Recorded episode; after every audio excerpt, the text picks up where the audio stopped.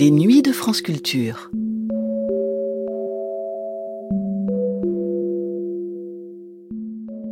En 2002, Alain Weinstein recevait René Girard alors qu'il publiait La voix méconnue du réel et venait de donner à la BNF trois grandes conférences ayant pour thème le sacrifice.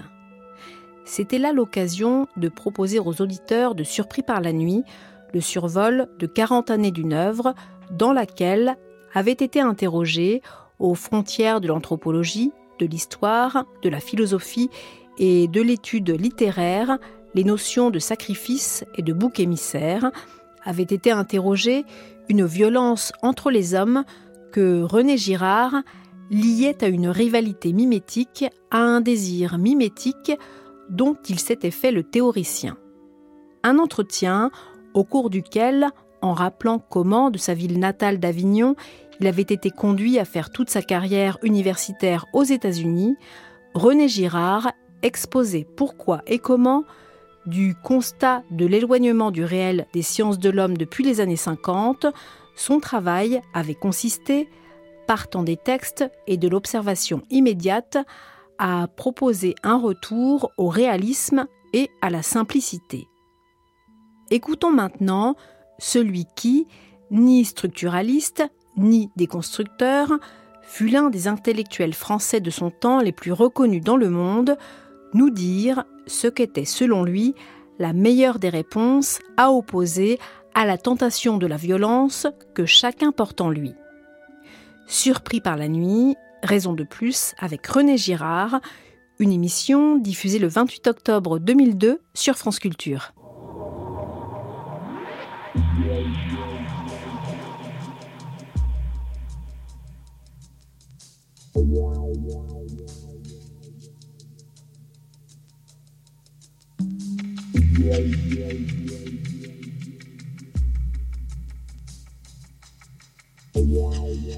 Surpris par la nuit.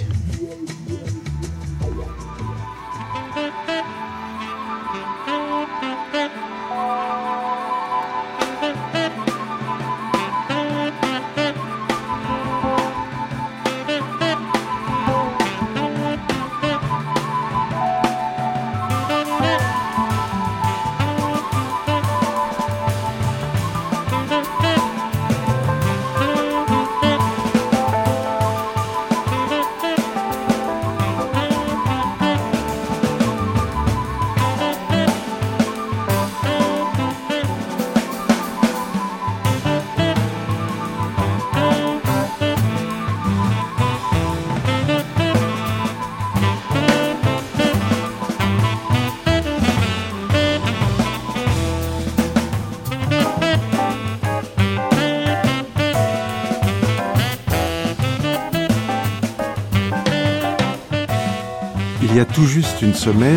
C'est sur une autre énigme encore que s'interrogeait René Girard, l'énigme du sacrifice. C'était à la BNF, dans le cadre des grandes conférences BNF Fondation Del Duca, et René Girard posait le problème du sacrifice, cette institution violente et néanmoins fondamentale pour le développement de l'humanité, dans l'anthropologie moderne, puis dans l'Inde védique, pour conclure sur la révélation du sacrifice dans l'Inde védique et les religions bibliques, en montrant que si les formes sont comparables dans les deux traditions, elles ne sont jamais vraiment identiques. Peut-être l'auteur de Mensonges romantiques et Vérités romanesques, de La violence et le sacré, de Des choses cachées depuis la fondation du monde, du bouc émissaire, de la route antique des hommes pervers ou de Je vois Satan tomber comme l'éclair, nous en dira-t-il un mot tout à l'heure puisqu'il est avec nous ce soir jusqu'à minuit. En fait, c'est sur son œuvre, construite depuis près de 40 ans, que nous voudrions l'interroger, cette œuvre atypique à l'intersection de l'analyse littéraire, de l'histoire, de la philosophie ou de la théologie, centré sur la notion de rivalité mimétique, à entendre comme une théorie du conflit dans la fondation et la construction des sociétés, laquelle théorie, au lieu de penser le conflit en termes de différence, leur préfère ceux de ressemblance, de convergence sur un même objet de désir. D'où la constitution, par exemple, d'un bouc émissaire, thème central dans la pensée de René Girard, qui garantit la fondation de la communauté et se présente comme une issue au désordre sans fin engendré dans la société par la rivalité mimétique. Un nouveau livre paraît ces jours-ci chez Grasset, La voix méconnue du réel. Il s'agit d'un recueil d'essais traduit de l'anglais par Bi Formantelli, ce qui peut paraître bizarre, mais l'auteur vit et écrit aux États-Unis. Ces textes, en tout cas, ne reflètent pas, assure René Girard, les modes tapageuses de notre dernière fin de siècle, les divers avatars de la French Theory qui, à l'époque de leur composition, caracolaient aux avant-scènes dans les universités américaines. Toutes ces théories étaient des destructions illusoires du réel, or c'est la voix méconnue du réel, confie-t-il, au seuil de ce recueil, que toute sa vie, il s'est efforcé d'écouter et de transcrire.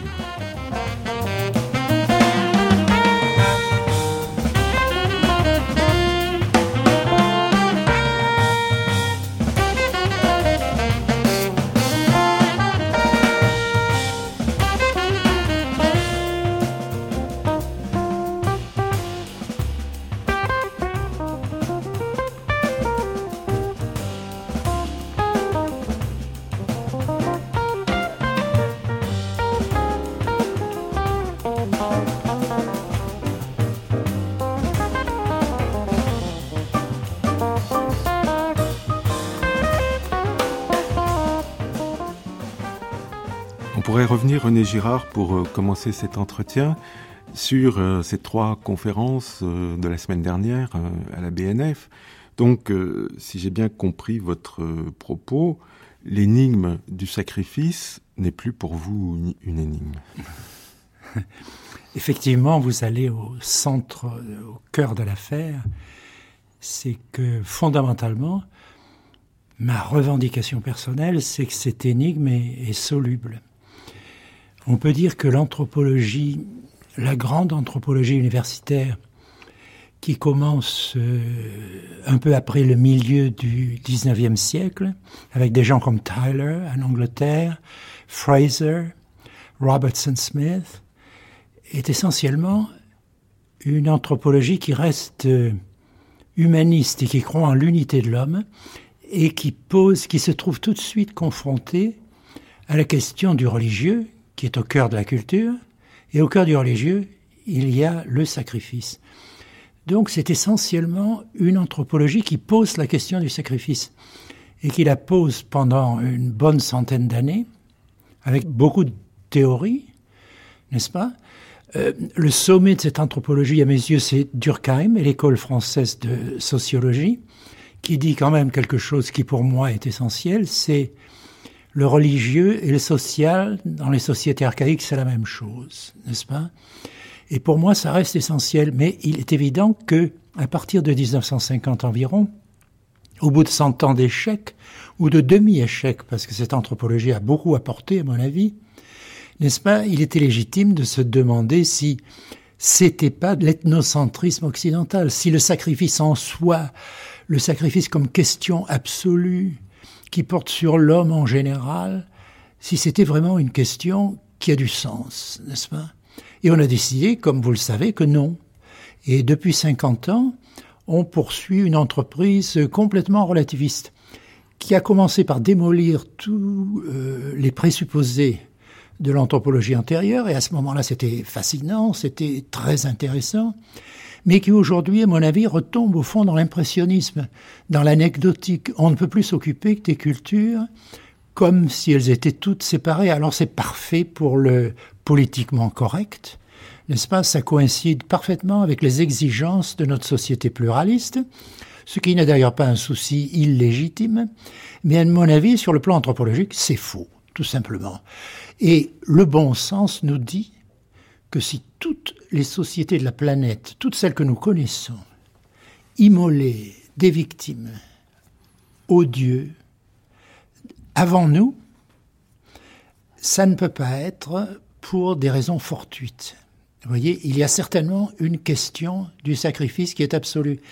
C'est pourquoi d'ailleurs vous la posez vous-même, vous venez de la poser dans l'absolu, sans tenir compte des attitudes de l'anthropologie actuelle, et vous avez raison. Notre instinct nous dit que ça ne peut pas être le hasard a des sociétés aussi différentes que la société aztèque, la société euh, de, de l'Inde védique et toutes les autres sociétés du monde immoler des victimes. Donc, à mon avis, la question demeure, il faut y répondre. Et si on n'a jamais répondu, je crois qu'il y a une raison fondamentale qui est facile à découvrir aussi, c'est qu'on n'a jamais voulu poser la question de la violence. Vous voyez, la question de la violence, je crois qu'il faut comprendre qu'elle est taboue depuis toujours. Elle est taboue, très évidemment, depuis Platon. Parce que lorsqu'on dit que Platon était contre la poésie, euh, c'est un peu une plaisanterie. La poésie, dans notre sens, Platon ne savait pas ce que c'était.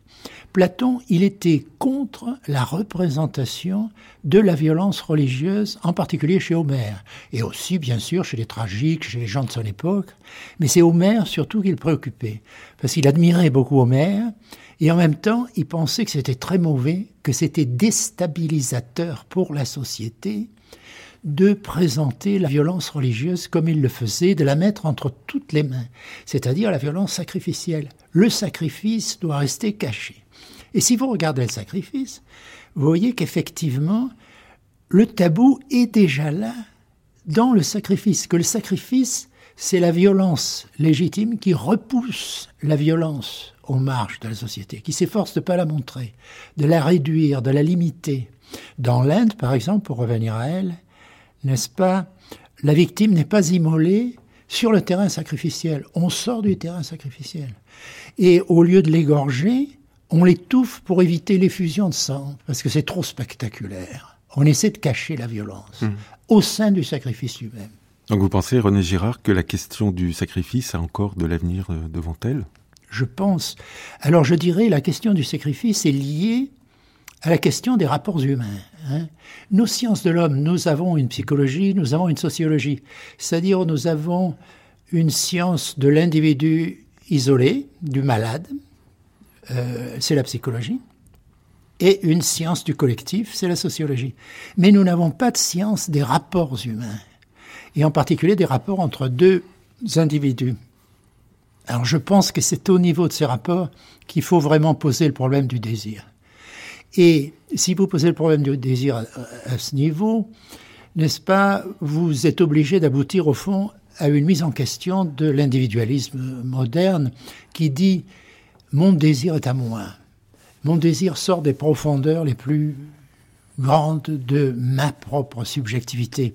Et Freud, d'une certaine manière, confirme ceci en nous disant le désir, c'est l'essentiel de notre personnalité. Il y a des éléments généraux, bien sûr, dans le désir chez Freud, mais malgré tout, l'individu est fondamental. Mmh. Or, ce qui m'intéresse dans l'Inde védique, si vous voulez, c'est que le sacrifice est toujours précédé de rivalité entre des dieux et des démons. Et les hommes, c'est pareil, il y a aussi des hommes qui s'empruntent mutuellement leur désir et donc sont obligés de tomber dans la rivalité. Oui. Alors, euh, au hasard euh, d'une question posée en début d'entretien sur une conférence euh, passée, l'auditeur a perçu immédiatement que dans votre pensée, René Girard, se croisent toutes les disciplines, que vous êtes un homme totalement indiscipliné. Indiscipliné, c'est-à-dire, sans m'en rendre compte, au fond, en pensant le désir comme rapport, et non pas comme fait de l'individu ou fait de la collectivité, mais rapport entre les deux, rapport entre deux hommes, ça met en question toute notre notion actuelle des, euh, des sciences de l'homme, qui est fondée au fond sur des concepts, le concept d'individu, de personne, le concept de société, etc., mais qui méconnaît, à mon avis, le rapport. À partir du moment où vous mettez le rapport en tête de tout, eh bien, vous êtes obligé de sortir du cadre des sciences de l'homme telles qu'elles existent en ce moment. Mmh. Mais je crois qu'il est possible de les reconstituer sur le rapport. Au départ, quand vous avez quitté votre ville d'Avignon, parce que c'est quand même à Avignon que vous êtes né, Oui. mais ville que peut-être vous avez considérée comme euh, trop religieuse, je ne sais pas, ou festive. Oh, elle est, elle est plus festive que religieuse à notre époque, tout au moins superficiellement. Oui. Elle est, elle est euh, euh, comment dirais-je, elle est constamment occupée d'elle-même d'une certaine manière, parce qu'Avignon est une de ces villes qui, aujourd'hui, vit de l'industrie principale de la planète, qui est le tourisme, n'est-ce pas? Alors, il y a du bon et il y a du mauvais. Hum, Vous y retournez de temps en temps? J'y retourne de temps en temps, j'y retournerai le 8 novembre. Je ferai une conférence à Avignon, la première de ma carrière, mais j'y étais l'année dernière, brièvement. J'ai encore de la famille à Avignon. Et euh, Un tout petit bien- peu d'accent? Un petit peu d'accent, oui, oui, oui, oui. Un petit peu d'accent. Et pourquoi pas? Oui. oui. Il a fallu les États-Unis, au fond, pour m'enseigner que les méridionaux en France sont un peu brimés par le Paris. Mais le centralisme français est si réussi que l'Avignonnais considère qu'il devrait avoir l'accent parisien, n'est-ce pas ça? Mm. Le snobisme français, d'une certaine manière, c'est ça. Hein c'est toujours ne pas être un provincial et être un parisien. Malheureusement, il n'y a pas de vrais parisiens, ou très peu, n'est-ce pas? Et tous les provinciaux imitent les parisiens, ce qui nous ramène à l'imitation Et aux États-Unis, on vous prend un peu pour un sudiste? Me trouve un peu comme chez moi. Oh, il est très facile, vous savez, de se trouver comme chez soi aux États-Unis. On ne se rend pas compte à quel point, en particulier dans les universités qui sont incroyablement cosmopolites. C'est-à-dire qu'au fond, la nationalité ne compte absolument plus dans les rapports intellectuels. C'est vrai d'ailleurs aussi en France. Mais aux, États-Unis, c'est concrétisé plus directement. Vous savez, je crois qu'il y a 60 millions d'Américains qui sont dans ma situation, qui ne sont nés tantôt à Avignon, tantôt à Irkoutsk, tantôt n'importe où, mais qui ne sont pas de là, n'est-ce pas? Et la vie universitaire est vraiment la quintessence de ce cosmopolitisme. Et Qu'est-ce que vous pensez de l'anti-américanisme? C'est même le titre d'un livre récent qui sévit euh, en France, et en particulier parmi les intellectuels. Il est très difficile de ne pas le prendre ironiquement quand on vit aux États-Unis. Quand on vit aux États-Unis, qu'on est français, on essaye de se garder des anglicismes, ou d'une certaine manière, on est obligé. O- On en épouse d'autres, certainement, sans s'en rendre compte. Mais quand on revient, on s'aperçoit que l'anti-américanisme n'est pas nécessairement réservé aux gens qui font des anglicismes, car tout le monde en fait. Et tout le monde a l'impression que ce sont des découvertes poétiques, au fond. Mais malgré tout, le fait que cet anti-américanisme soit exprimé chaque année dans un français plus anglicisé que l'année précédente a quelque chose de, de crispant, d'irritant, de, euh, de difficile à, à- à supporter. Et ça, c'était l'impression épidermique, bien sûr. Alors je reviens, René Girard, euh, à ce parcours d'un homme indiscipliné. Vous quittez Avignon, vous montez à Paris, et là, votre désir, c'est de devenir euh, historien. Oui et non. En fait, mon désir, et là je suis bien français presque du 19e siècle, mon désir a toujours été de devenir écrivain, n'est-ce pas? Et euh, si j'ai fait l'école des chartes, c'est parce que d'une certaine manière, je reculais pour mieux sauter. Je voulais aller à Normal Supérieur, et je suis allé à Lyon, en Cagne, et j'ai trouvé ça impossible. C'était la première année de l'après 40, restrictions déjà, chauffage, nourriture, etc. Alors je rentre à Avignon. Mon père était conservateur du musée, de la bibliothèque et ensuite du Palais des Papes. Et il me dit, mais au fond, ce que tu pourrais faire ici à la maison, c'est préparer l'école des chartes. Et j'ai sauté là-dessus pour passer un an de plus à la maison. Et puis je me suis retrouvé à Paris. Et je me suis retrouvé à Paris, séparé de la zone libre par la ligne de démarcation, n'est-ce pas Et par conséquent, incapable de rentrer chez moi. Donc, d'une certaine manière, c'est grâce aux Allemands que j'ai fini l'école des chartes. Sans ça, je serais rentré. je, je trouvais Paris beaucoup plus impossible que Lyon encore, n'est-ce pas Parce que les problèmes de nourriture, la solitude au départ, etc. Il y a toujours quelque chose qui me serre un peu le cœur. D'ailleurs, dans l'entrée dans Paris, l'entrée en chemin de fer surtout. Et euh, mais enfin, finalement, euh, c'est passé. Oui. Et puis vous avez euh, préparé un doctorat d'histoire aux États-Unis. aux États-Unis. J'ai fait donné l'école l'idée d'aller aux, aux États-Unis? Alors, Je suis allé aux États-Unis au fond parce que l'occasion s'est présentée à moi. Il y a un copain un jour qui m'a dit, tu sais, je, je ne sais même plus quel professeur c'était, mais il fallait aller chez lui et s'inscrire pour une liste de postes d'assistants dans les universités américaines. Et je l'ai fait parce que je n'avais aucune envie de devenir euh, archiviste départemental. Et euh, le goût de l'aventure aidant, je suis parti pour les États-Unis pour deux ans et je me suis retrouvé en Indiana, à l'université à Bloomington, Indiana, dans le sud de mmh. l'Indiana. Depuis 1947 euh, Depuis 1947. Donc j'ai fait toute ma carrière. Je ne connais pas les universités françaises, mais je connais assez bien les universités américaines parce que j'ai passé dans une dizaine d'universités, plus ou moins. Hmm. N'est-ce pas?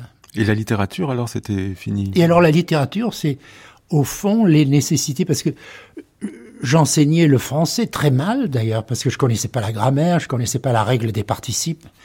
Et il n'y a rien de tel. Et maintenant, vous, les, vous les connaissez. Il n'y a rien de tel pour apprendre que d'enseigner ce qu'on ne sait pas. Vous savez, parce qu'on a un peu honte, puis on s'inquiète aux États-Unis, parce que si on ennuie trop les étudiants, on risque de se faire mettre à la porte, déjà à l'époque. Et par conséquent, et puis très vite, on m'a dit, euh, si tu veux enseigner un cours sur le roman, alors j'ai accepté bien sûr, parce qu'il faut toujours être ambitieux aux États-Unis, mais au début, je n'étais guère que deux ou trois pages en avant de mes étudiants. Vous voyez, il fallait lire à la suite. Alors là aussi, ça m'a fait beaucoup de bien, ça m'a enseigné le roman. Et mon premier livre était sur le roman, mmh.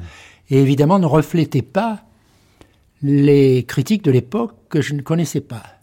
Et j'en suis très reconnaissant au destin. Et pourtant, vous en avez fait de la critique littéraire. Oui, j'ai fait de la critique littéraire à partir de ce moment-là, d'une manière contrainte et forcée, parce que ne sachant pas que dire à mes étudiants, ma tendance a été de chercher ce qui rapprochait les romanciers, les grands romanciers les uns des autres. Je disais pourquoi Stendhal est tellement meilleur que certains romanciers mineurs de l'époque? Pourquoi Proust domine-t-il tous les Goncourt, etc., de son temps Et j'ai cru comprendre que c'était précisément parce qu'il montrait cette secondarité du désir. Voyez Par exemple, le jeune Marcel, dans Marcel Proust, qui est toujours tributaire de Bergotte, le grand romancier, qui désire ce que désire Bergotte qui se fait un imaginaire qui est celui de Bergotte. Ces choses-là sont décrites de manière très poétique chez Proust et par conséquent, on ne songe pas à dire « Oh, son désir est inauthentique hmm. Voyez, l'idée du désir inauthentique a dominé le XXe siècle et par conséquent interdit de considérer qu'un désir emprunté pourrait être un désir plus poétique un désir qui nous qui vient vraiment de nous-mêmes, n'est-ce pas? Enfin, c'est cette idée des profondeurs subjectives en, laquelle nous croyons qui me paraît très fausse au fond. Oui. Mais vos lectures de, romanciers, euh, René Girard, ce sont uniquement les, grands comme ça, comme Proust, ou est-ce que vous essayez de découvrir des, des auteurs essayé de découvrir, mais à l'époque, j'enseignais. Alors évidemment, j'enseignais les classiques. Hein surtout aux Américains. On faisait beaucoup de littérature française dans les départements de français à l'époque. On en fait beaucoup moins aujourd'hui. Mais on enseignait quand même les grands classiques. Donc je les ai lus. Et à l'époque, je les connaissais très mal. Les deux seuls romanciers qui figurent dans mon premier livre et que j'avais lu avant de les enseigner, c'était Don Quichotte de Cervantes et Marcel Proust. N'est-ce pas? Mais je n'avais pas lu Stendhal, je n'avais pas lu euh, Flaubert, vous êtes rattrapé Je n'avais pas lu Dostoïevski. Aujourd'hui, vous avez lu tout le monde? Tous les livres? J'ai lu tous les livres, non, absolument pas. Les livres sont sont des millions. Les livres sont les ennemis des écrivains, au fond. Les écrivains ont peur des livres. Vous savez, Joyce, dans Ulysse, il a son héros, euh, Stephen Dallas, qui euh, fait une conférence dans la Bibliothèque nationale de Dublin. Il est entouré de livres et ces livres sont là comme des ennemis qu'il menace. L'écrivain, mais enfin, il faut avoir un rapport plus généreux au livre que celui-ci. Mmh. Mais malgré tout, le rapport de concurrence dans notre temps est absolument fondamental. La plupart des gens ne veulent pas en parler, parce que c'est très difficile. Et puis surtout, c'est très humiliant si on se met à en parler sincèrement. Et je crois que le grand romancier, le grand écrivain est celui qui réussit à s'humilier. De même que le grand comique, le grand clown. Il sait très bien qu'il ne peut faire rire qu'à ses propres dépens. On peut faire rire un public si on le rassure sur son compte à lui, c'est-à-dire si on se rend soi-même méprisant à ses yeux. Et euh, il faut le faire d'une manière intelligente, c'est-à-dire dire la vérité, Et je pense le grand écrivain, c'est la même chose. Ceux qui disent que les grandes œuvres littéraires ne sont pas autobiographiques, c'est aussi, à mon avis, le plus souvent. Bien sûr, il y a tellement de types d'œuvres littéraires qu'on ne peut pas généraliser. Mais le type d'œuvre qui m'intéresse le plus, ce sont ces œuvres, justement, où l'écrivain acquiert la conscience qu'il ne parle jamais que de lui-même. Mais ce qu'il découvre, justement, c'est sa, euh, comment dirais-je, sa propre inexistence dans un univers où tout le monde existe sauf lui, au fond, n'est-ce pas? Alors à partir du moment où on peut écrire ceci, hmm. n'est-ce pas, je crois qu'on devient un certain type de grand écrivain, et en particulier de grand romancier. Quelle place la musique a-t-elle dans votre vie par rapport justement à ces grandes lectures que vous avez pu faire? Alors écoutez, la musique, moi j'ai toujours beaucoup aimé la musique et euh, j'avais très peu de ressources musicales au fond lorsque j'étais enfant. Et euh, les ressources musicales au fond c'était la radio. Mais ma mère était très musicienne et de goût très classique à la française, vous savez, où on n'allait jamais au-delà de Schubert où euh, Wagner était interdit, etc. Donc un goût très classique.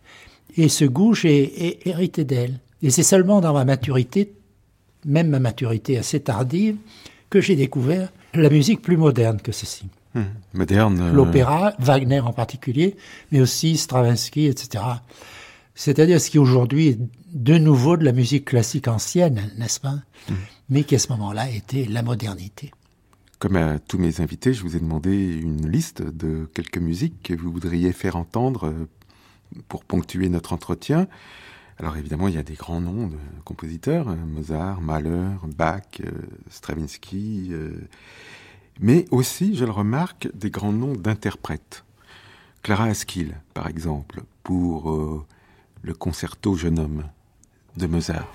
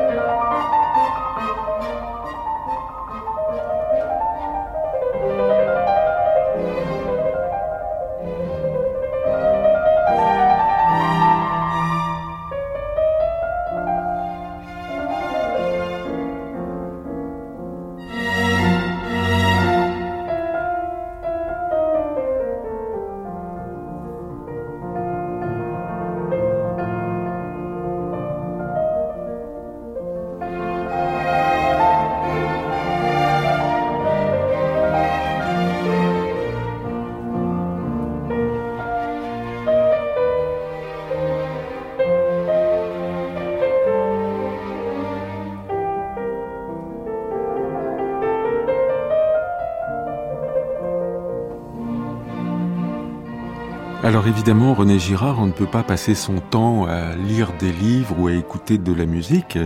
De temps en temps, il faut bien euh, en écrire des livres. Il faut écrire, surtout si on est dans une, université, vous savez, américaine, la fameuse loi Publish or Perish.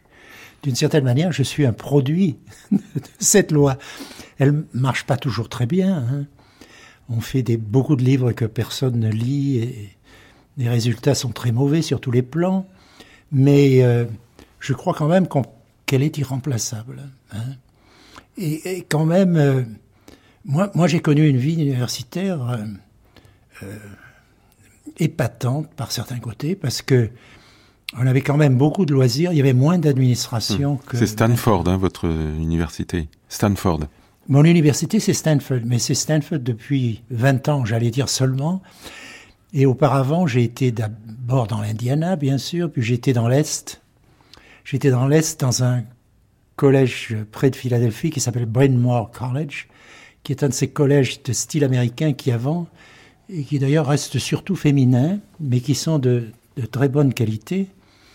Et puis, euh, j'étais aussi à Johns Hopkins, à Baltimore, qui est une petite université, mais qui est la première université médicale des États-Unis, qui est très puissante en biochimie, etc.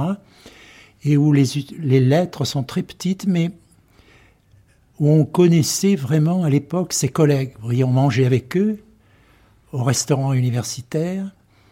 Et là, il y avait, c'est peut-être la seule institution au monde où j'ai connu une vie collégiale, voyez.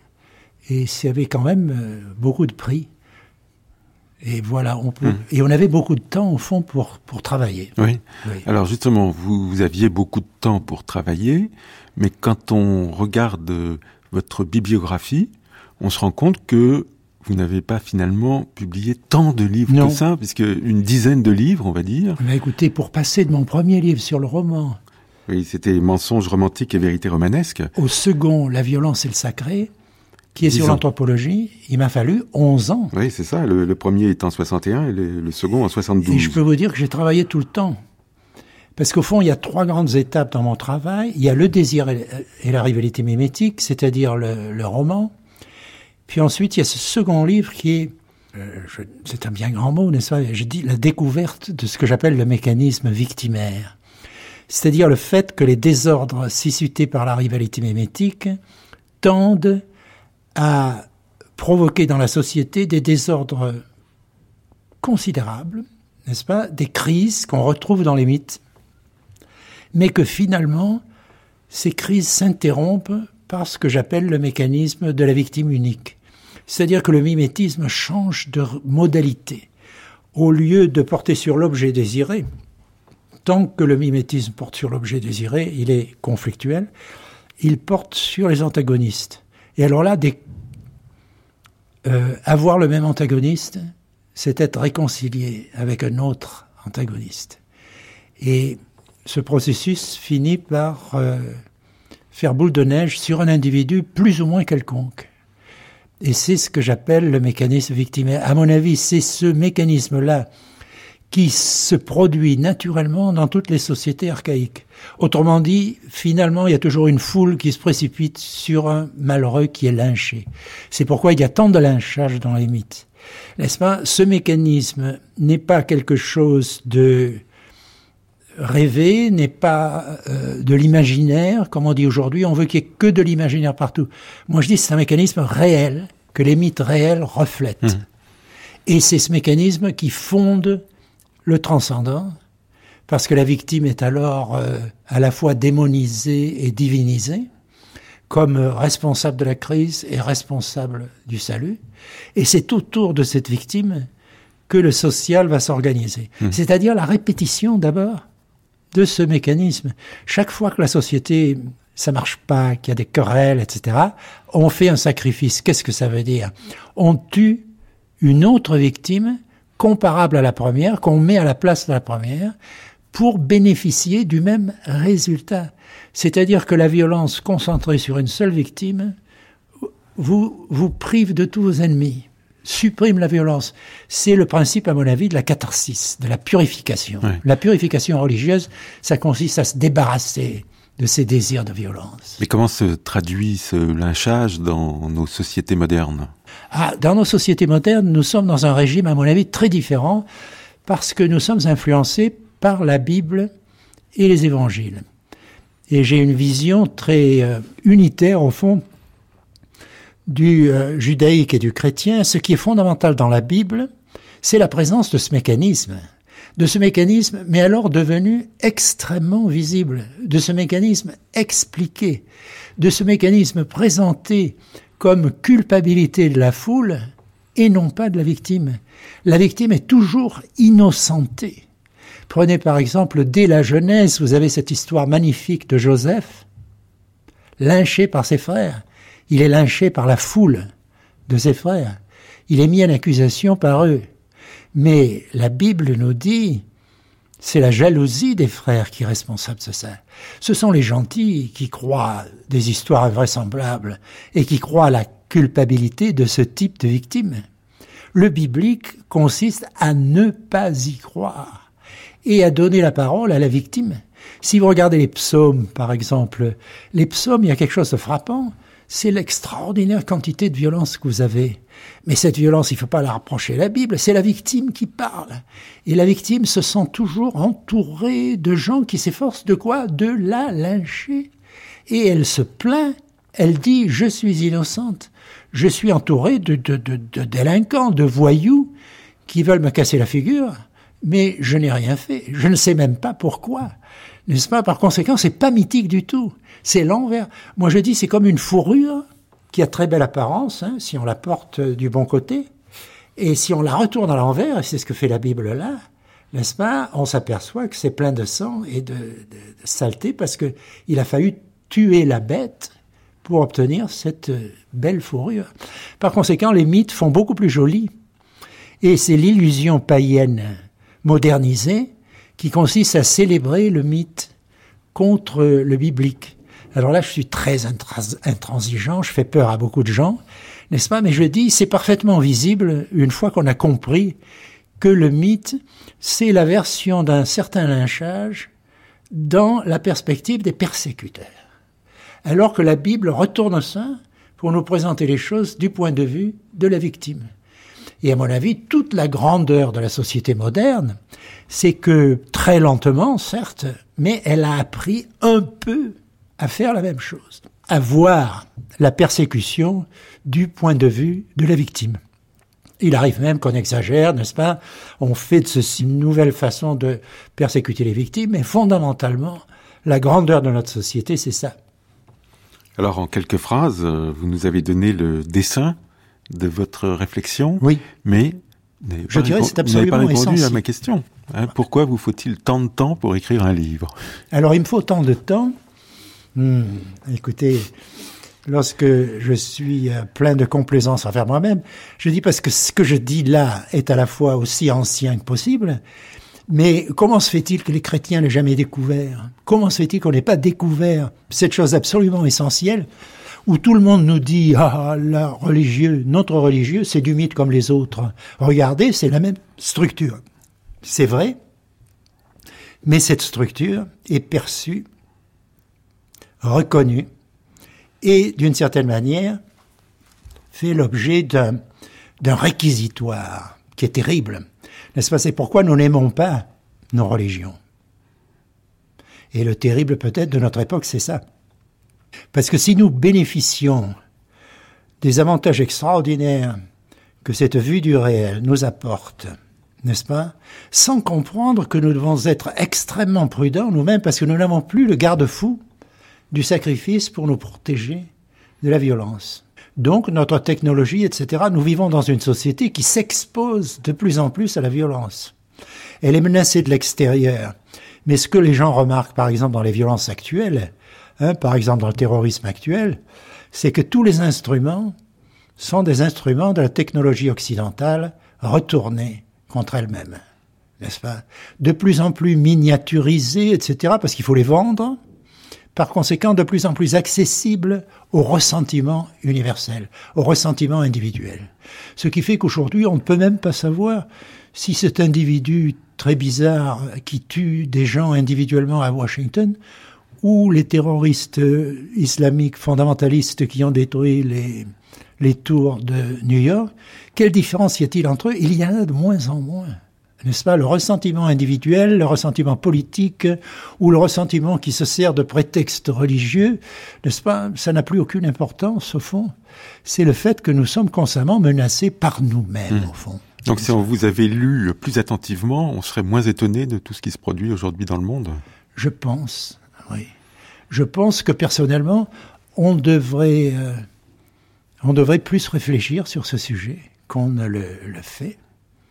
Et on devrait être un peu terrifié et un peu, comment dirais-je, repentant à l'égard des avantages extraordinaires que nous apporte notre société, que nous méconnaissons, que nous utilisons mal seulement pour euh, la consommation qui est devenue tout. N'est-ce pas Notre société est menacée d'absence de pensée, de renoncement complet à la pensée, ou un effort pour cacher les inquiétudes, ou pour les ramener à des, à des faits divers ou à, à des spectacles surtout, n'est-ce pas? Hmm. Vous dites des choses qu'on n'a pas forcément envie d'entendre.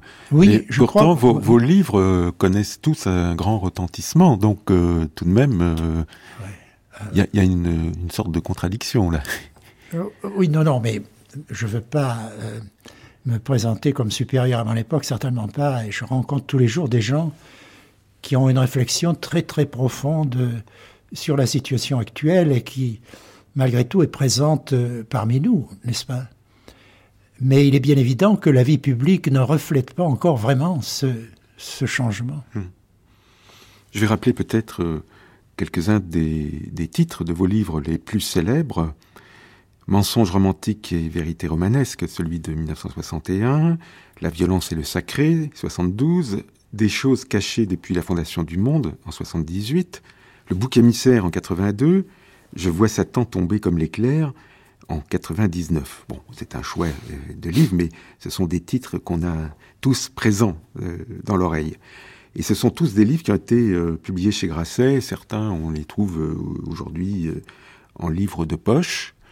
Les libraires ont peut-être un peu de mal à les classer dans leur librairie hein, en raison de cette euh, pluridisciplinarité dont nous parlions euh, tout à l'heure. On ne sait pas exactement à quel rayon il faut aller les chercher.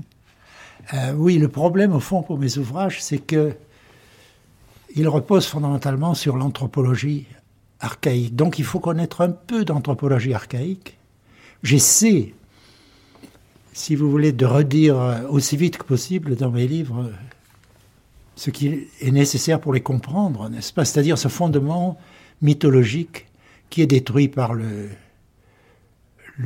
biblique et le chrétien, n'est-ce pas?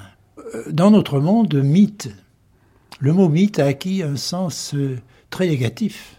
Pendant la plus grande partie de notre histoire, mythe, ça veut dire mensonge, ça veut dire...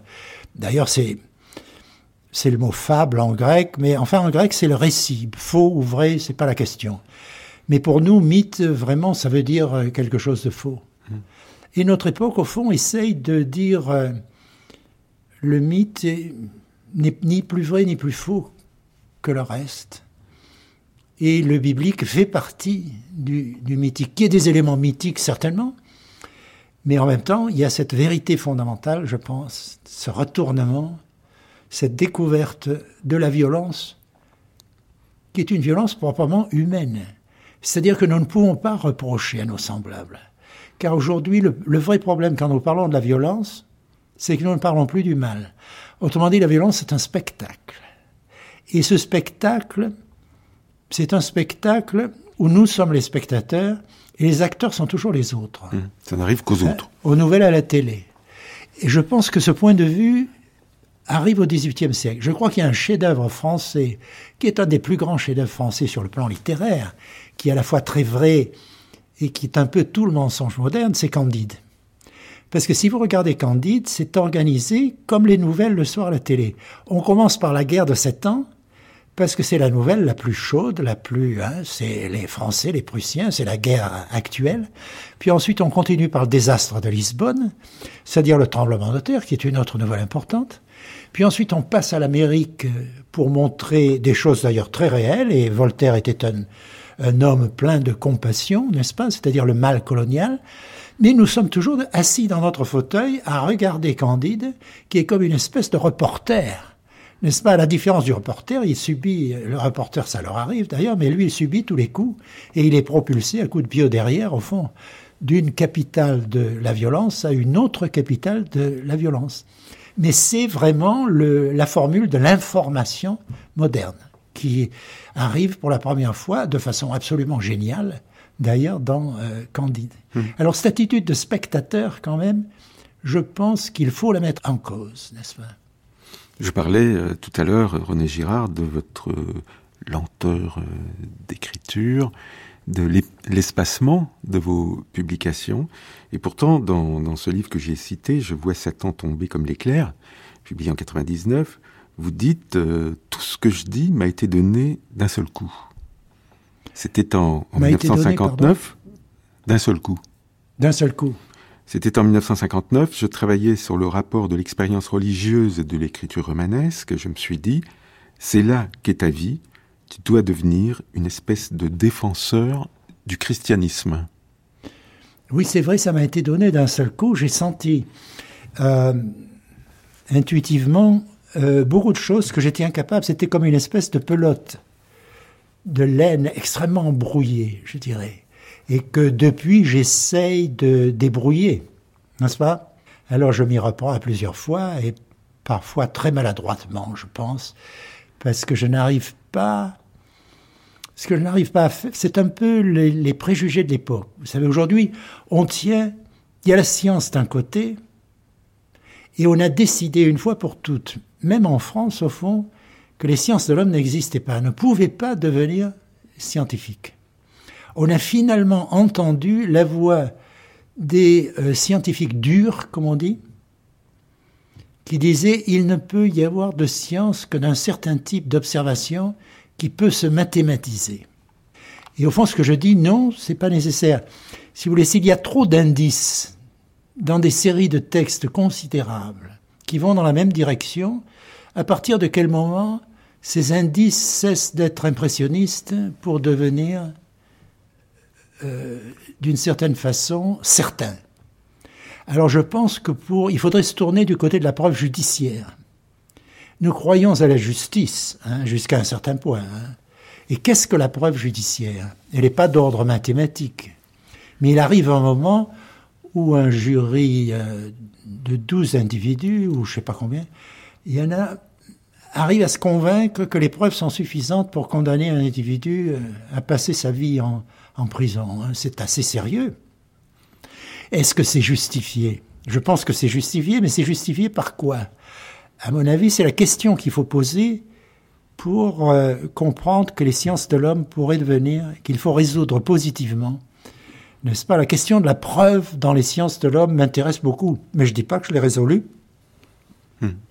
Votre science à vous, votre discipline, c'est cette euh, anthropologie dont vous parliez tout à l'heure, anthropologie de la religion? Que s'il faut imposer une étiquette, c'est celle d'anthropologie qui me convient.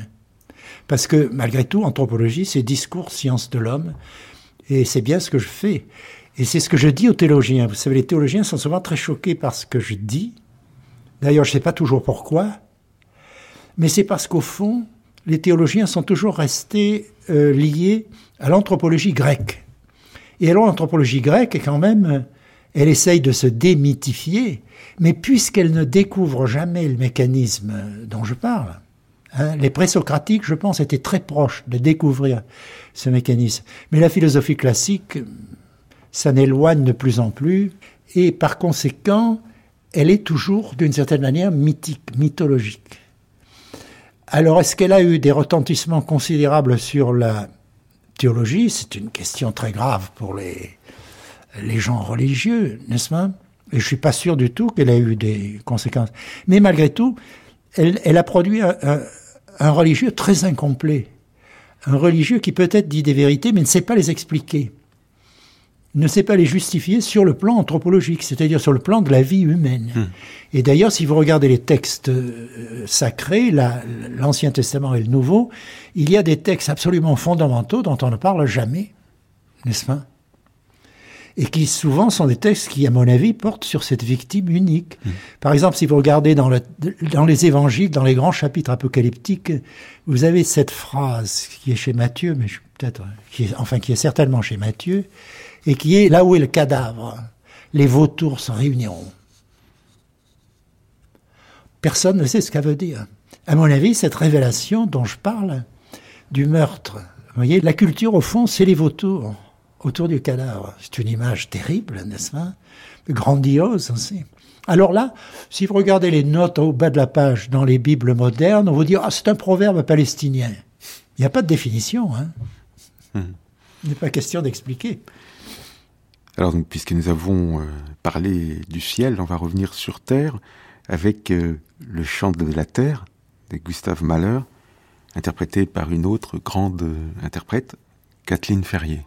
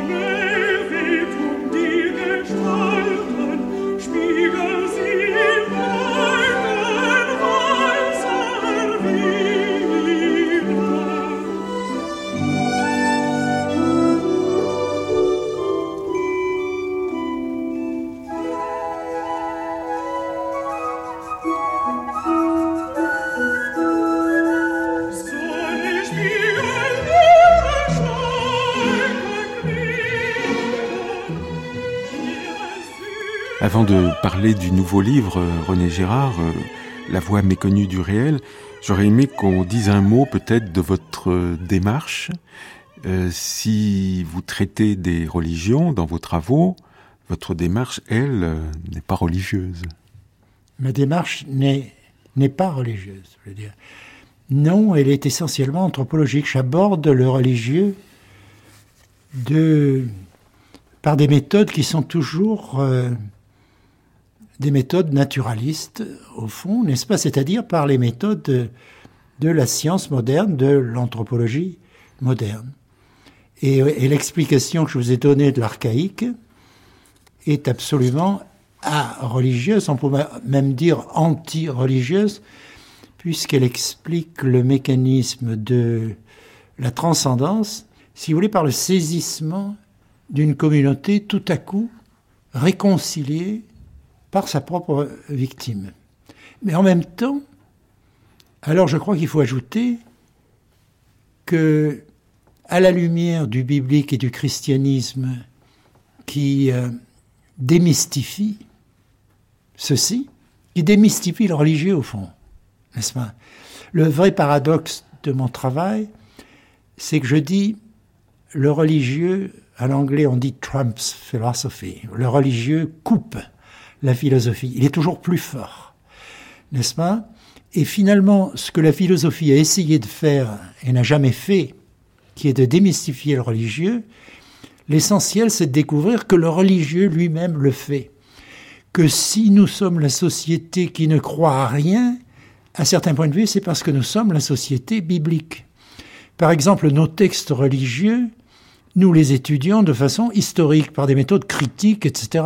Aujourd'hui, on s'aperçoit que le même type de critique ne s'est jamais produit euh, ailleurs. Par exemple, dans euh, l'islam, n'est-ce pas, n'est pas concevable.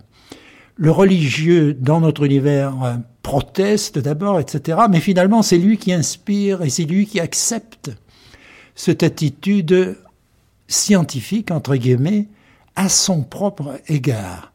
Et d'une certaine manière, il survit toujours. Alors, je pense que ma démarche est d'une certaine façon un extrémisme de, cette attitude, hmm. n'est-ce pas? Mais... Donc très moderne, mais en même temps retour au réalisme et, et je pense à la simplicité absolue. Vous ne partez pas de rien. Généralement, ce sont des textes qui sont à l'origine de vos textes. Ce sont des textes et puis ce sont aussi les apparences, tout simplement. Il y a un retour, euh, non pas peut-être au positivisme, ce serait trop dire, parce que le positivisme refuse l'interprétation, mais à l'impression, à l'observation immédiate. Hmm. L'observation immédiate est l'observation la plus commune. Eh bien, il faut se garder de la mépriser parce que très souvent, elle contient des vérités très, très profondes. Hmm. Alors est-ce que finalement vous ne seriez pas un commentateur, un interprète? Ben, Je pense que je suis un provocateur dans la mesure où nous vivons une époque précieuse, malgré tout. Je pense que le développement des sciences de l'homme depuis les années 50 est la préciosité de l'attitude antérieure qui a échoué d'une certaine manière et s'est prolongé dans des formes de plus en plus complexes et qui s'éloignaient de plus en plus du réel, qui étaient très subtiles et qui contiennent des éléments d'observation très euh, profondes. Moi, je suis pas du tout un anti-déconstructeur. Vous voyez, je crois par exemple que chez Derrida, il y a des lectures de textes qui sont d'une grande puissance ou de, et il y a certains aspects de la pensée déconstructrice que je sens très proches de, de moi, mais en même temps, il y a quelque chose de fondamentalement différent. C'est la croyance en l'apparence, la confiance en réel, n'est-ce pas? Ou le mot réel, qu'on a beaucoup critiqué et qui est très critiquable philosophiquement, eh bien, les sciences qui ne sont pas sûres d'elles-mêmes, qui n'existent pas encore, les seules sciences qui réussissent jamais sont celles qui font confiance au réel. Hmm. Alors le mot réel, il se trouve dans le titre de ce nouveau livre, la voix méconnue du réel, publié chez Grasset, avec euh, un sous-titre qui n'étonnera pas euh, vos auditeurs de ce soir, une théorie des mythes archaïques et modernes. C'est parce qu'il y a un ensemble de textes qui sont toujours, au fond, et c'est là où je rejoins mon époque aussi, des, des, démystifications, c'est-à-dire des démythifications. Mais il y a certains de ces mythes qui sont des mythes archaïques, hein, puisque ce sont les mêmes mythes que Lévi-Strauss a lus dans le totémisme aujourd'hui. Il y a un mythe du Pacifique, il y a un mythe euh, euh, amérindien, et puis il y a aussi des, des mythes euh, intermédiaires, par exemple la peste, dans les mythes et les textes anciens, mais aussi la peste chez Artaud, parce qu'Artaud avait un sens très profond de ces choses, et puis des mythes modernes, alors la lecture d'un mot comme innovation à notre époque, n'est-ce pas? Le fait qu'innovation est fondamentalement un terme utilisé par la théologie hein, au Moyen Âge, et l'innovation, c'est ce qu'il y a de plus mauvais, n'est-ce pas? Il ne faut pas être innovateur. Et cet emploi négatif du terme innovation, on le trouve chez les gens les plus euh, modernes, encore au XVIe siècle, comme Montaigne. Mmh. Montaigne déteste l'innovation, qu'il appelle aussi nouvelleté. déteste la nouvelleté. Hein, nous croyons toujours que Montaigne pense comme nous. À mon avis, c'est, c'est pas tout à fait vrai. Et alors, innovation au XVIIIe siècle acquiert un sens radicalement positif. Et dans les dictionnaires, parce que j'ai fait, c'est un article que j'ai fait un peu à coup de dictionnaire, en euh, mélangeant le, le littré français avec cet immense dictionnaire qu'est le Oxford English Dictionary, n'est-ce pas? Et alors là, il y a plein d'exemples philosophiques sur l'emploi du mot innovation, l'emploi théologique, etc., qui permet de, de, de faire l'histoire du mot. Ce renversement. Et aujourd'hui, nous sommes aussi ridicules, si vous voulez, dans, dans le culte de l'innovation, que le Moyen Âge était excessif dans sa méfiance à l'égard de l'innovation. Alors le, contraste, évidemment, est intéressant. Et je dis au fond, le mot innovation, tel que nous l'employons, c'est le mythe moderne par excellence, qui est souvent l'inversion, mais une inversion qui conserve les défauts de ce qu'elle euh, invertit. Il y a comme ça une dizaine de textes que vous avez recueillis dans, dans ce volume, textes écrits, je le disais en commençant l'émission. En anglais, c'est ça En anglais.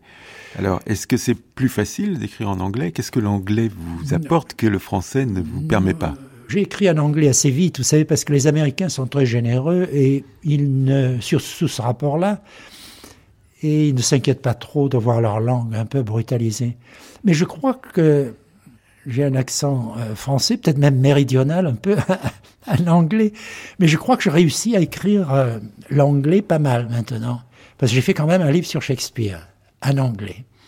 Et lorsque je me suis trouvé au milieu de ce livre, je me suis dit, tu es là, en train d'écrire sur Shakespeare en anglais. Et j'ai eu un moment, plusieurs mois de terreur absolue au fond, où je disais, tu ne peux pas faire mmh. ça. Vous rêvez dans quelle langue? Ah, On pose toujours cette question, et je dois vous avouer que je ne sais pas ce qu'elle veut dire.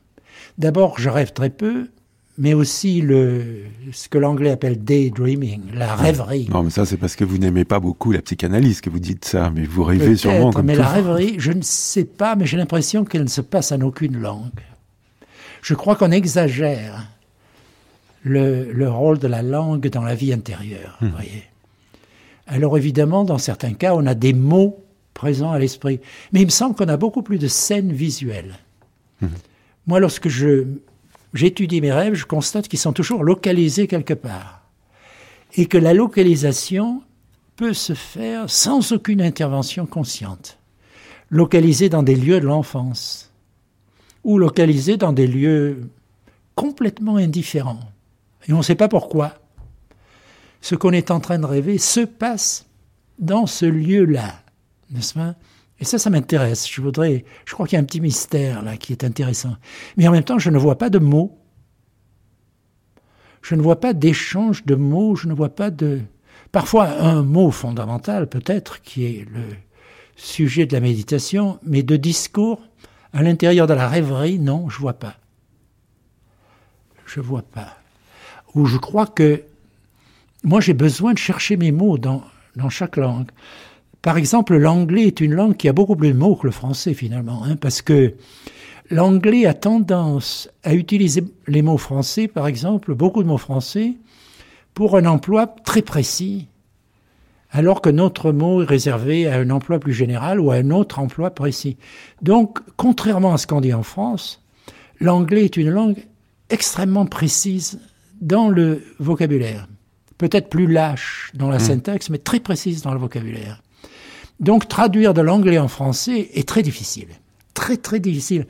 Parce que ce que l'anglais fait avec des mots différents, souvent le français fait avec euh, la place d'un mot ou l'usage dans un certain contexte, n'est-ce pas, qui n'est pas indifférent et qui doit être euh, marqué dans votre discours. Donc c'est très très difficile. Hum. Vous avez travaillé avec votre traducteur? Non, pas du tout. Et je dois dire que mon traducteur ici a pris l'initiative du livre, elle a trouvé le titre, elle a l'ordre des textes. Et j'ai eu tellement de difficultés parce que je suis traduit beaucoup plus souvent du français en anglais que de l'anglais en français, hein, bien sûr. Euh, mais j'ai eu beaucoup de difficultés. Mmh. Avec les traductions, j'ai eu à corriger. Trouver une traduction terminée et mauvaise en anglais, c'est vraiment la catastrophe. C'est un poids sur vos épaules d'être obligé de corriger tout ceci. N'est-ce pas? Alors, lorsque j'ai lu le travail de Madame Formantelli, qui n'a pas fait une seule erreur de traduction, n'est-ce pas? C'était un émerveillement pour moi, parce que j'avais un peu oublié. Ces articles n'auraient jamais paru en français si ce n'était euh, en dehors de son initiative, n'est-ce pas? Donc j'étais très mmh. heureux et finalement je n'ai pas fait de, de, correction du tout, n'est-ce pas? J'ai gardé la chose intacte. Il faut dire quand même, euh, René Girard, que ce livre, La voix méconnue du réel, euh, ce n'est pas un bazar, c'est pas un, fourre-tout. Tous ces textes ont des points communs. D'abord, ils sont intempestifs. On aurait pu appeler le volume euh, Considération inactuelle si le titre n'avait pas déjà été pris. Oui. Oh, à mon avis, l'article sur innovation a quelque chose d'actuel quand même. Oui, bien sûr, pour moi, le mythe et la démystification sont toujours actuels. La fonction fondamentale de l'intelligence moderne est de démythifier, n'est-ce pas? Et je pense que ce que nous appelons démythification dans notre univers est souvent une remythification et plus mythique que certaines de nos croyances occidentales traditionnelles. Donc ça pose des problèmes. Donc tout est inactuel et tout est actuel en même temps, mmh. je pense.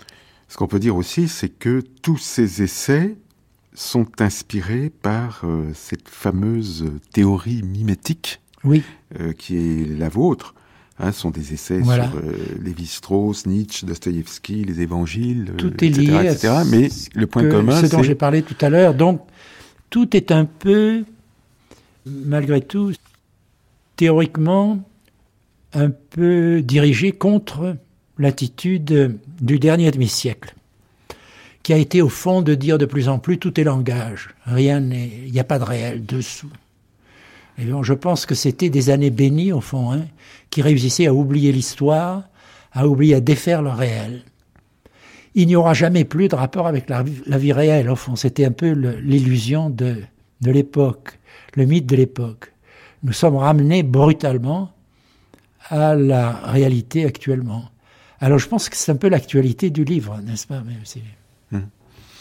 Une troisième grande interprète, c'est Martha Argerich, dans une partita de Bach.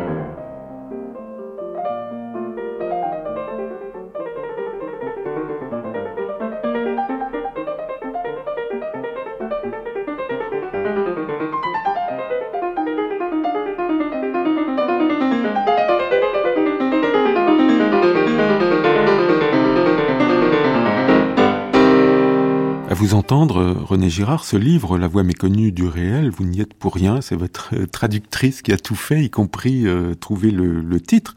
Mais c'est tout de même bien vous qui parlez dans votre euh, introduction de cette voix méconnue du réel, que toute votre vie vous êtes efforcé, comme je le disais dans notre introduction, d'écouter oui. et de transcrire. Oui, au fond, c'est euh, euh, c'est une manière de résumer ce que nous avons dit tout au long de euh, cette émission, si vous voulez, retour au réel, qui est beaucoup plus facile peut-être qu'on ne pense. Vous voyez, dans ce mythe de Lévi-Strauss que je...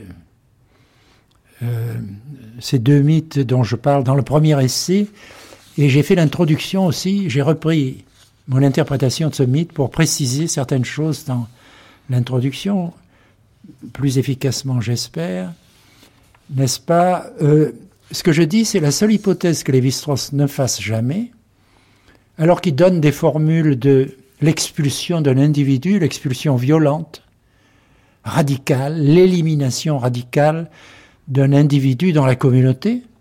La seule hypothèse qu'il ne fasse pas, c'est qu'il puisse s'agir dans les mythes d'une élimination réelle, qui est vraiment là une victime alors qu'il y a des signes très nets de pensée magique au sens du mauvais œil, par exemple, n'est-ce pas, où on retrouve des phénomènes qui ressemblent énormément à la chasse aux sorcières du XVe siècle, que nous comprenons très bien. Nous n'oserions jamais interpréter comme une interprétation de la pensée, comme une chose purement intellectuelle, une chasse aux sorcières du XVe siècle. Vous voyez? Alors, à mon avis, c'est ce que Lévi-Strauss fait pour la mythologie, alors qu'elle est la même chose que la chasse aux sorcières du XVe siècle. Pourquoi lisons-nous la chasse aux sorcières comme il faut? N'est-ce pas? Parce que, dans ce cas-là, nous bénéficions du biblique et du chrétien. Et comme c'est notre société, nous appliquons. Alors, ma théorie du mythe, on peut la résumer d'une autre façon encore. On peut dire, il s'agit d'étendre le savoir que nous avons dans notre société le savoir, par exemple, sur l'illusion du Moyen Âge quant à la puissance magique des sorcières, il, s'agit d'étendre ça à toute la mythologie. Tout simplement que ce savoir, c'est la vérité sur les mythes. Par conséquent, nous ne produisons plus de mythes, car la chasse aux sorcières ne devient jamais, devient une chose extrêmement euh, à la fois méprisable et, et pathétique, n'est-ce pas? De, ces individus qui croyaient encore. Mais en fait, c'est la genèse ratée d'un mythe, n'est-ce pas? Donc, je ne fais qu'étendre un savoir que nous tenons dans notre société, l'étendre au-delà, n'est-ce pas? Et ce que vous reprochez à Lévi-Strauss, quand il étudie ces mythes fondateurs dans, le totémisme aujourd'hui, c'est de rejeter le réalisme mimétique. C'est-à-dire l'hypothèse la plus simple, qui est, mais ces fragments éliminés dont il parle, est-ce que ce ne sont pas de vraies victimes Des gens qui ont existé, qui ont été expulsés hmm. de ces communautés, tout simplement? Et cette tendance à voir de la fiction partout, oui. c'est pour vous l'une des tendances fondamentales de, ce XXe siècle. N'est-ce pas Parce que nous essayons précisément d'échapper à la réalité euh, grandiose, magnifique et redoutable pour nous, pour notre euh, orgueil, qui est la réalité biblique et chrétienne qui défait ces hmm. mythologies. Mais vous pensez qu'on peut étudier scientifiquement les mythes sans renoncer aux rêves et à la poésie? Bien sûr, au contraire, c'est accéder pour la première fois à ce réel, n'est-ce pas, dans l'ordre du social. Mais par conséquent, ça se situe dans le prolongement, au fond, d'une œuvre comme celle de Durkheim, qui dit social, religieux, même chose, n'est-ce pas? Donc euh, le structuralisme, c'est pas vraiment votre affaire? Non. Le structuralisme, pour moi, ça va être une parenthèse. C'est votre bouc émissaire? Le structuralisme, et peut-être, si j'ai tort, c'est mon bouc émissaire. Mais même si j'ai raison, certainement, euh, un écrivain ne peut pas se passer de polémique. Un écrivain ne peut pas se passer de polémique parce qu'écrire, au fond, c'est très fatigant. Et c'est très, euh, c'est même épuisant à la longue, et puis c'est terriblement monotone. Alors, euh, dès qu'on est un peu malheureux, on a besoin de bouc émissaire, c'est impossible de renoncer à, parfois un peu à la politesse, par exemple. Il faudrait traiter les gens très bien. Mais j'ai beaucoup d'admiration pour M. Lévi-Strauss. Je l'ai entendu l'autre soir à la télé, j'ai été ébloui par la façon dont il s'exprime, par son élégance et, euh, comment dirais-je, il donne une impression de sagesse extraordinaire aujourd'hui et, il parle très sagement, n'est-ce pas? Mais je pense qu'il se trompe dans sa lecture de la mythologie et que euh, la lutte, la vie intellectuelle consiste à dire les choses franchement et par conséquent, il faut essayer de le dire comme il faut. Et M. Lévi-Strauss, même s'il se trompe, a malgré tout joué un rôle dans l'ethnologie qui restera considérable, dans la mesure où il représente précisément la réaction contre certaines naïvetés de la première anthropologie qui posait les bonnes questions, mais qui les posait dans un cadre impossible, dans mmh. un cadre conceptuel impossible. Et alors il a critiqué ce cadre, etc. il y a beaucoup de choses qui restent essentielles dans son travail. Et il a été mon initiateur, parce que au fond j'ai lu Lévi-Strauss. Pourquoi dans les années 50 Parce qu'il était à la mode, et parce qu'on lisait Lévi-Strauss. Et puis parce qu'il écrit admirablement. Et donc mon initiation anthropologique, c'est après Lévi-Strauss que j'ai lu l'ancienne anthropologie. Mais vous n'allez pas me dire que vous êtes un suiveur de la mode, vous qui êtes plutôt à contre-courant. Ah non, justement, j'ai réagi fortement contre la mode. Mais je pense que à combattre cette mode, il faut combattre, à mon avis, son représentant le plus éminent. Et son représentant le plus éminent et son fondateur, au fond, c'est Lévi-Strauss. Et euh, c'est une chose française. Vous voyez, les Français, à l'époque où c'est une chose française qui a eu beaucoup d'influence et qui, euh, d'une certaine façon, le méritait parce qu'il était légitime de mettre en cause les, les attitudes de l'ethnologie ancienne. Il y a un autre grand moment dans votre livre, René Girard, La voix méconnue du réel, c'est cette sorte de relecture de Nietzsche que vous proposez à partir de votre conception mimétique du désir. Oui, euh, oui, parce que Nietzsche aujourd'hui, euh, c'est une espèce de drapeau. C'est une espèce de drapeau pour, euh, au fond, pourquoi? Toute la pensée moderne, si vous voulez, est posée sur son idée de la révolte. Et cette idée de la révolte, révolte contre le religieux, révolte contre l'ordre, révolte, à mon avis, euh, reste assez superficielle, n'est-ce pas? Et reste très partielle et partiale dans sa perception du, du passé, n'est-ce pas? Et elle a toujours préservé, et en particulier Nietzsche. Si vous regardez, Nietzsche a dépassé par moments la conception que se faisaient les Lumières du religieux. Voyez Il a vu par exemple que Dionysos et le Christ, il y a des rapports profonds dans le fait que c'est le même meurtre collectif. Il a vu le meurtre collectif, comme euh, Freud d'ailleurs. Mais finalement, il n'a pas su qu'en faire. Et il l'a reproché au christianisme. Il a dit le christianisme, c'est la morale des esclaves. Mais c'est pas du tout vrai. Le christianisme, justement, la morale des esclaves, c'était Dionysos. Hein L'univers entier était dionysaque. Le, christianisme, c'est une minorité agissante dans l'Empire romain. C'est quelque chose d'absolument exceptionnel, comme le, le judaïsme dans l'univers païen. N'est-ce pas? C'est la même exception qui se répand dans le, monde entier. Alors, euh, il nous dit morale des esclaves, morale des esclaves. Mais les esclaves, précisément, sacrifient, etc., sont dans cet univers-là. Alors là, il se trompe complètement. Il se trompe complètement, et à mon avis, très profondément, il le sait. Je pense que la grandeur de Nietzsche, d'une certaine manière, c'est sa folie, c'est qu'il n'a pas pu tolérer. Il a été le premier à comprendre la le superficiel de son époque sur le religieux. Et il a été détruit par ça. Mmh. Vous savez, il y a toujours cette formule, je ne sais plus d'ailleurs d'où elle vient, c'est une chose terrible que de tomber entre les mains du Dieu vivant. N'est-ce pas? Je pense que Nietzsche, alors sa grandeur, c'est ça. Pour lui, c'était pas une histoire de, de, de, café, de flore. Il a, il a payé de sa personne. Mmh. Il est mort.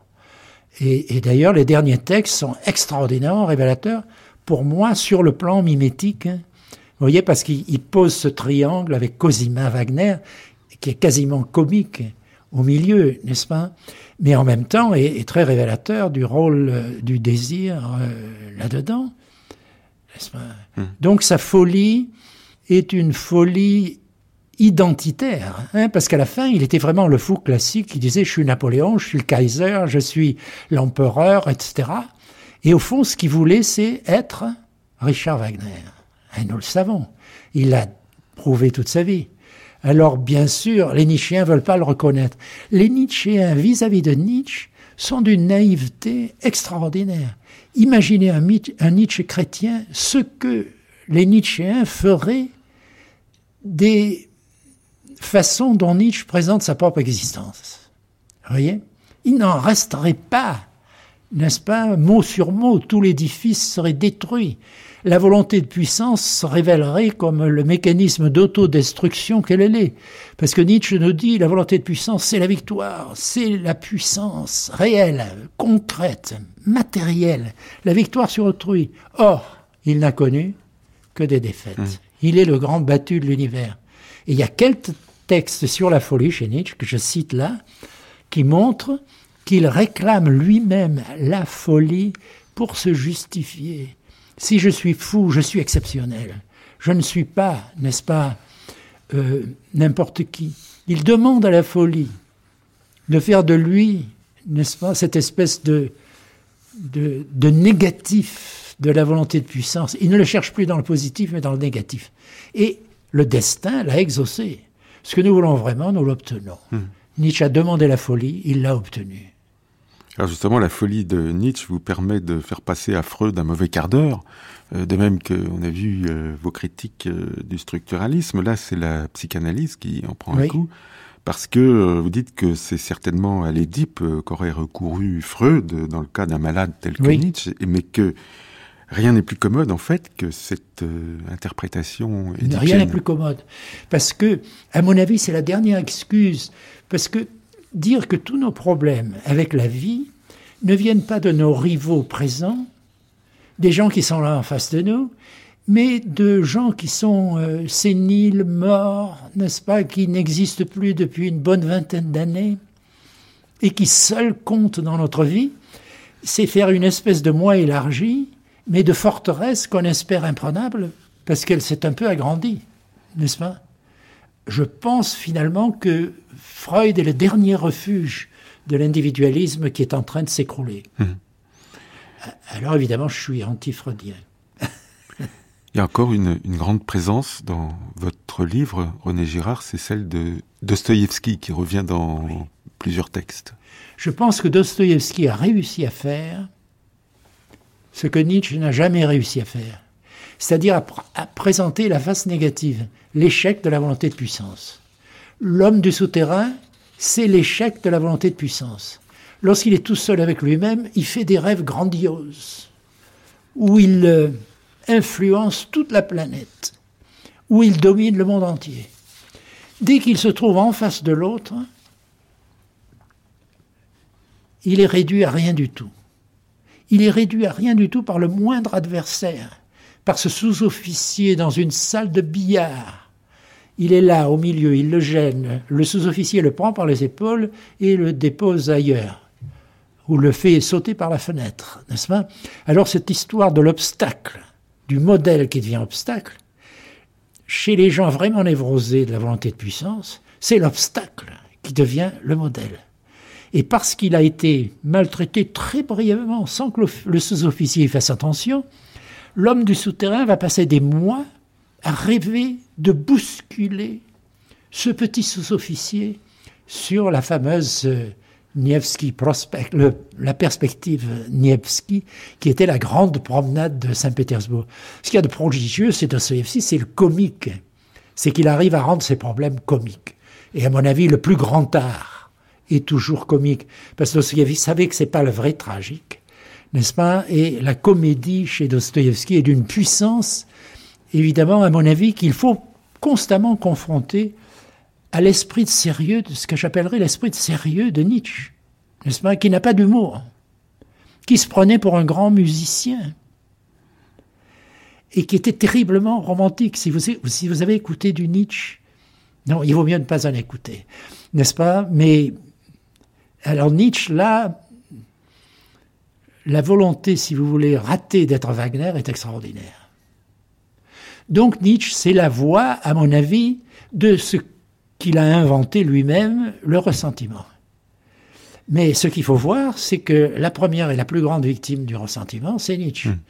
Donc, euh, je dis, là, je le souligne, il ne faut pas abandonner Nietzsche, il voit énormément de choses, mais il faut fermer le cercle. Il faut passer du newtonisme psychologique à l'Einstein relativiste et montrer que la pensée est circulaire. La pensée ne sait pas qu'elle est circulaire, elle croit son objet séparé d'elle, n'est-ce pas, et en parler de façon finalement objective, alors qu'en réalité, elle parle toujours d'elle-même. Hmm. Et, Nietzsche parle toujours de lui-même sans le savoir. Il n'y a pas que Nietzsche hein, dans ce livre, il y a beaucoup d'autres euh, sujets que vous abordez. La peste, vous le disiez tout à l'heure, qui est présente dans la littérature et, le mythe, et dans laquelle vous voyez une métaphore transparente d'un certain type de violence réciproque qui se propage au sens littéral du terme, comme la peste. Mais il va falloir euh, songer à se quitter, René Girard. Alors, euh, il y a une question que je voulais tout de même euh, vous poser en terminant.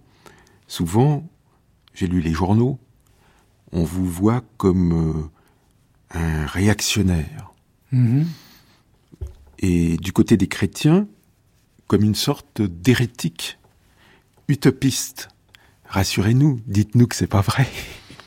Écoutez, si on me voit comme utopiste, alors je suis vraiment ravi, hein, parce que souvent je fais très peur aux gens et je suis très apocalyptique d'une certaine manière, n'est-ce pas? Alors, euh, utopiste euh, m'étonne un peu, mais réactionnaire, je ne sais pas trop ce que ça veut dire. Vous voyez, les gens, alors on classe les gens en conservateurs et révolutionnaires. Mais au fond, nous nous ressemblons tous. Et nous avons toujours à l'intérieur de nous-mêmes, par exemple, je pensais à la musique classique en écoutant Mozart, euh, Clara Haskell et le, euh, la partita de, de, Bach. Et les gens très désordonnés, très passionnés, n'est-ce pas Au fond, ils aiment souvent beaucoup la musique classique parce qu'elle suffit à remettre de l'ordre. Hein. Si vous n'arrivez pas à mettre de l'ordre dans votre chambre, vous jouez un peu de Mozart et vous avez l'impression que le désordre n'est plus là. Hein. Elle remet les choses en ordre. Alors ce sont les gens les plus désordonnés qui aiment la musique classique. Et je me demande parfois s'ils ne sont pas les gens les plus ordonnés au fond d'eux-mêmes, hein, les plus incapables de mmh. désordre, qui aiment tant le désordre en tant que principe et qu'idéologie. Mais est-ce que vous partagez le, le grand pessimisme et parfois le découragement qui caractérise notre époque? Qui caractérise notre époque?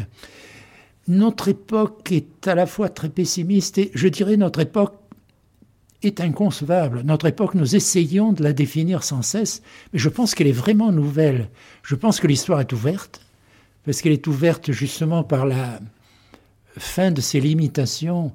Si vous voulez, donc nous sommes ouverts sur des possibilités grandioses, des réalisations comme l'humanité n'a jamais connues. D'ailleurs, nous en avons tout autour de nous.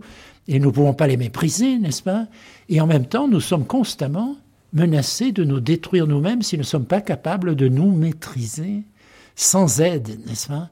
Et tous les jours, nous avons l'impression que cette euh, tension entre euh, la tentation de détruire, la tentation violente, n'est-ce pas? Il ne faut pas la chercher hors de soi, il ne faut pas discuter de la violence comme si nous n'y participions pas, n'est-ce pas? Nous y participons tous d'une certaine manière.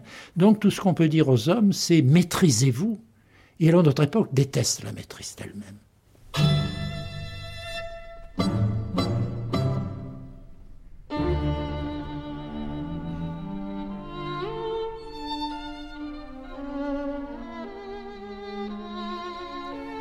Le livre de René Girard, La voix méconnue du réel, une théorie des mythes archaïques et modernes, est publié chez Grasset.